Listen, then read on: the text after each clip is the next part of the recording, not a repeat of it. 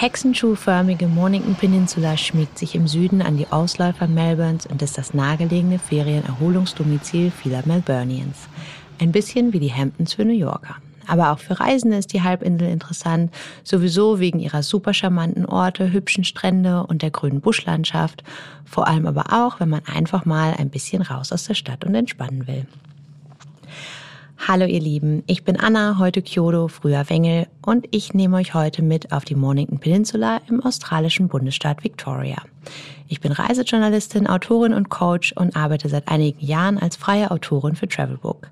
In dieser Zeit war ich auch in Australien unterwegs und habe viel Zeit in und um Melbourne herum verbracht. Mein Mann kommt daher und der hat mir auf unserer letzten Reise unter anderem die eben super schöne Mornington Peninsula gezeigt und ein bisschen was davon teile ich heute mit euch. In fünf Minuten um die Welt. Der tägliche Reisepodcast von Travelbook. Heute geht's nach Mornington Peninsula. Und wie immer starten wir bei In fünf Minuten um die Welt hiermit. Entweder oder. Schnelle Fragen in 30 Sekunden.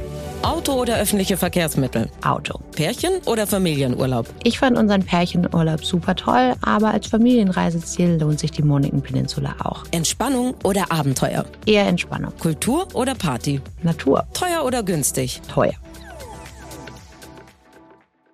Highlights, Lowlights, Must-Sees. Die Travelbook-Tipps. Was ist ein Highlight? Ein Highlight sind auf jeden Fall die Peninsula Hot Springs im Südwesten der Halbinsel. Die waren leider, als wir da waren, Corona-bedingt geschlossen. Aber ich habe immer wieder davon gehört und die müssen so, so schön sein. Und zwar ist es ein Thermalbad mit natürlichen heißen Quellen. Und da gehört auch ein Spa dazu und eben alle anderen, alle möglichen Entspannungsdinge. Ich möchte auf jeden Fall unbedingt hin, wenn wir das nächste Mal in Melbourne sind. Was man unbedingt tun sollte sicher ein bisschen Zeit für die diversen Fischerdörfer nehmen. Die ziehen sich eigentlich die ganze Küste entlang und viele sind einfach wirklich, wirklich nett. Auf der Westseite gipfeln sie im eleganten Sorrento. Das ist ein bisschen teurer, aber es lohnt sich wirklich, das anzuschauen. Wir haben da auch ziemlich, ziemlich gut gegessen, aber ja, es war teuer.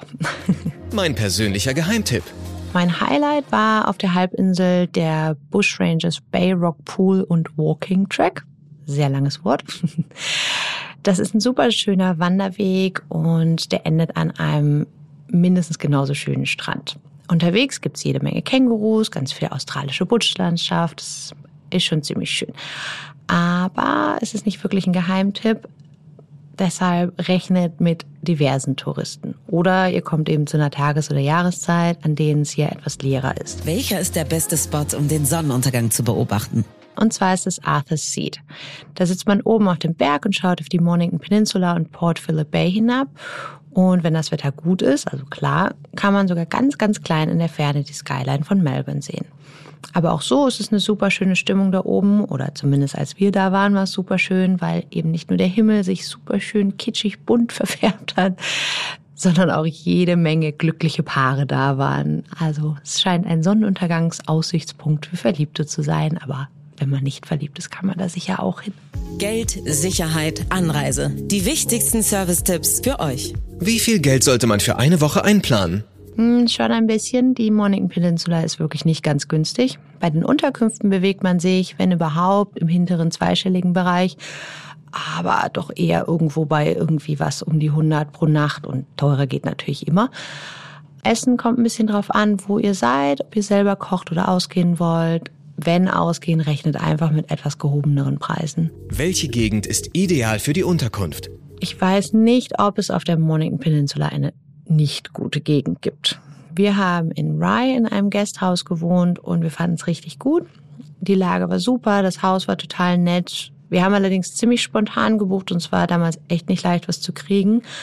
Es gibt ganz sicher bessere Unterkünfte und sicher auch bessere Gegend, aber die Küstenorte sind eigentlich alle ziemlich nett oder überwiegend nett. Und da findet man eben auch die meisten Unterkünfte. Wie kommt man am besten hin? Dem Auto.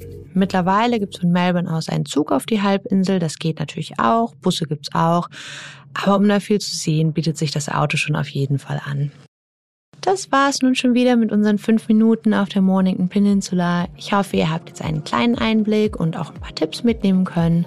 Und wenn ihr hinfahrt, hoffe ich, dass ihr eine wunderbare Zeit da habt und auch generell dann in Australien. Mein Name ist Anna Kyodo, früher Wengel. Ich wünsche euch alles Liebe und sag bis zum nächsten Mal bei In 5 Minuten um die Welt, dem täglichen Reisepodcast von Travelbook. 15 Sekunden Auszeit